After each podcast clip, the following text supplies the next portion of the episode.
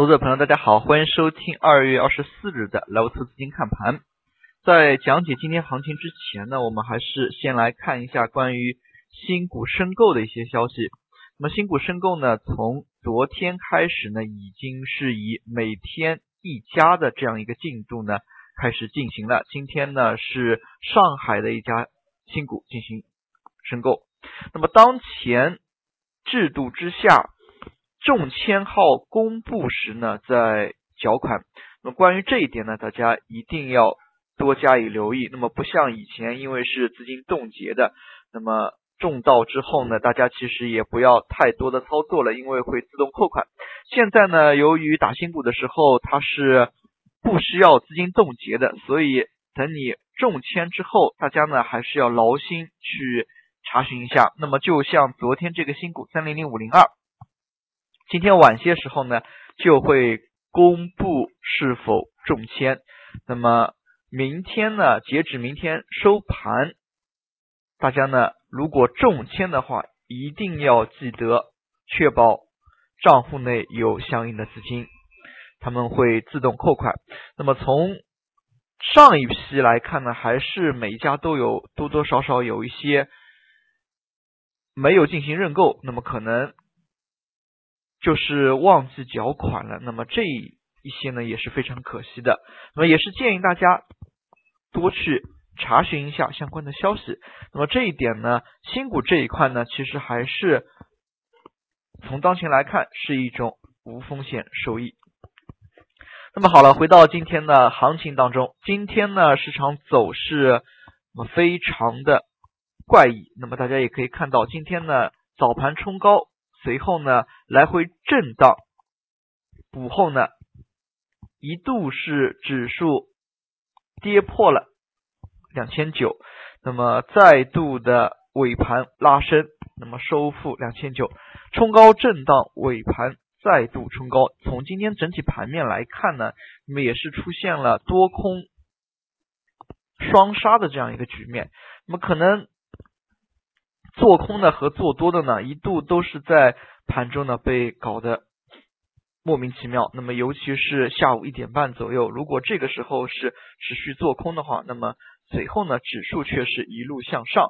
那么从这一点上来看呢，近期行情的操作性呢。那么虽然有，但是操作的一个难度呢还是非常的大。上证成交了两千两百七十九亿，深圳呢是三千五百二十七亿，量能没有说是出现突破性的一个放量，还是维持在六千亿、五千亿这样的一个层次当中。那么从今天的盘中题材板块来看呢，随着两会的临近，三月三号和三月五号，市场炒作的节奏呢已经是。紧盯两会相关的热点了，比如说早盘的养老、健康中国，那么随后午后大幅拉升的像上海国资改革以及电力改革等等，那么像改革类的呢，前期一些央企改革类呢再度火热，那么从这一点当中呢，大家呢对于盘面的热点呢要有较好的一个把握。从盘中来看，上涨家数呢，最终还是大幅的多于下跌家数。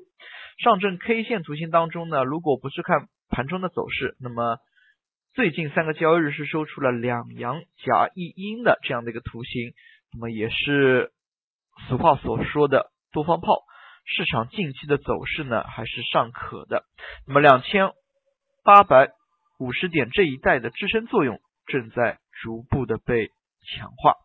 那么之前我们也提到了后市演绎的几种可能性，那么有鱼形反转，那么也有头肩底，那么还有 W 形态。那么像这样的一些演变过程当中呢，除去 W 形态之外呢，那么其他两种形态对于二八五零的踩踩点强化支撑呢，还是非常重要的。那么我们再来看一下今天创业板，今天其实创业板走势呢，并没有主板这么强劲。那么因为今天炒作的热点还是两会相关的一些改革项的一些板块当中，而创业板呢是新兴市场。那么可以看出呢，创业板在最近一段时间那么像高送转、次新股等等呢，都是有回调。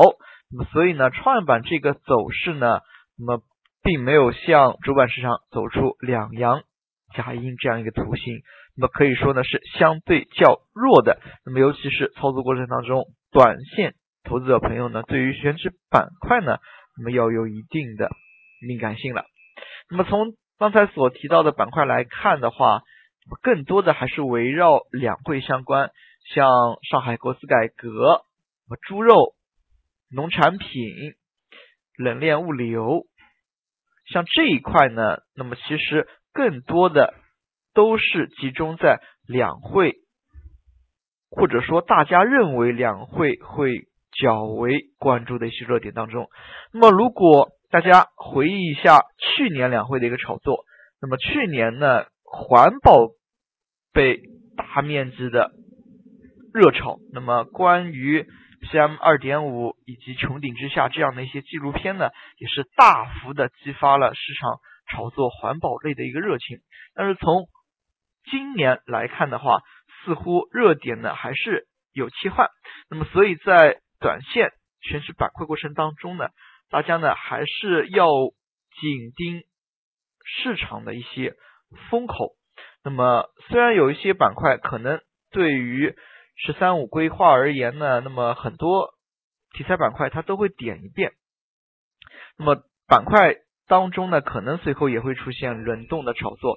但是当前的一些热点以及此后将会炒作到的一些热点呢，还是需要大家或者说是紧盯市场。而不是光凭一些新闻的一些字句呢，就盲目的去追逐，所以呢，这也是题材炒作当中呢，那么比较容易出现的一些问题。那么，尤其大家是在当前量能并不足的一个情况之下呢，还是要去多关注一些那么有放量或者说呢成交开始活跃的一些板块。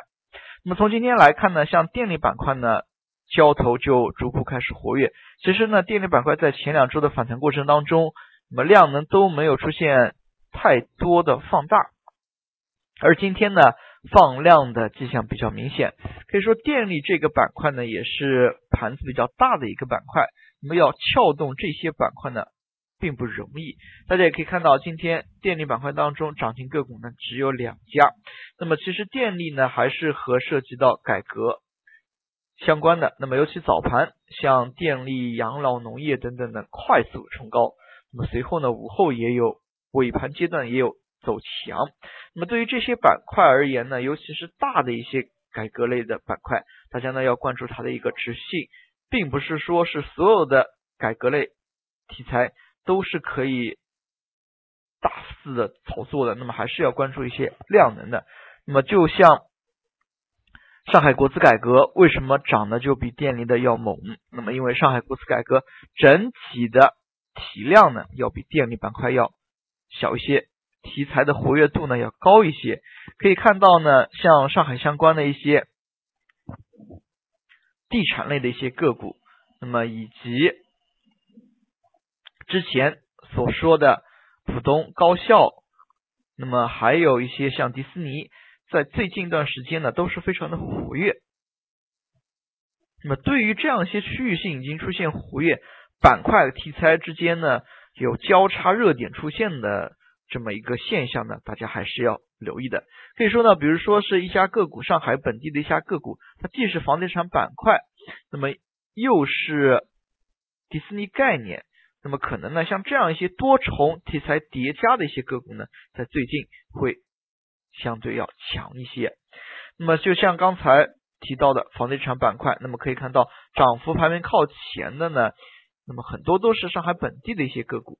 那么所以说呢，在地产方面呢，虽然大家也可以看到最近的房地产温和的刺激政策不断，但是完全依托地产起行情呢，那么从盘面来看呢，比较的少，而是多重。因素像一加 X 类题材叠加之下呢，往往使得相关的一些个股走势更容易强劲一些。那么最后我们也来看一下调整的板块。那么计算机应用板块，那么计算机应用板块当中呢，包含着非常多的一些细分行业。那么之前呢也提到了像网络安全、金融 IC、互联网安全、大数据，那么这些呢在最近几天连续出现调整，这也是导致创业板回调的一个重要因素。毕竟像这些板块呢所占创板的一些权重呢还是比较的大。那么大家也可以看到，如果通过关于计算机应用这些板块的一个活跃程度呢，很大程度上是可以去倒推创业板指数的大体形态的。所以呢，对于相关的一些个股走势呢，大家还是需要多加以留意的，尤其是权重影响比较大的一些。最后我们看一下涨幅榜，今天涨停个股家数呢？